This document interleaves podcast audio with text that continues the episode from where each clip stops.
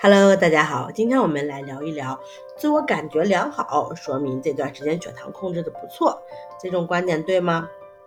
糖尿病并不像感冒、发烧、腹泻等急性疾病，会让人马上感到很不舒服，所以很多糖友尽管知道要长期监测血糖，知道监测血糖的重要性，但因为感觉没什么不舒服，就忽视了监测血糖。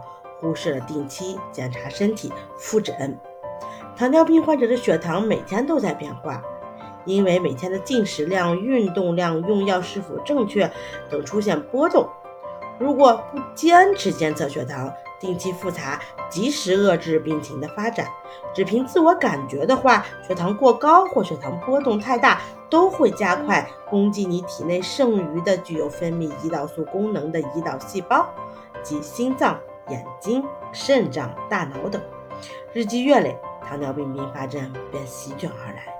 所以，感觉好并不一定一切都好。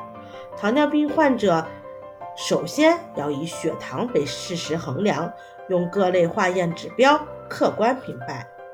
你明白了吗？下期见哟。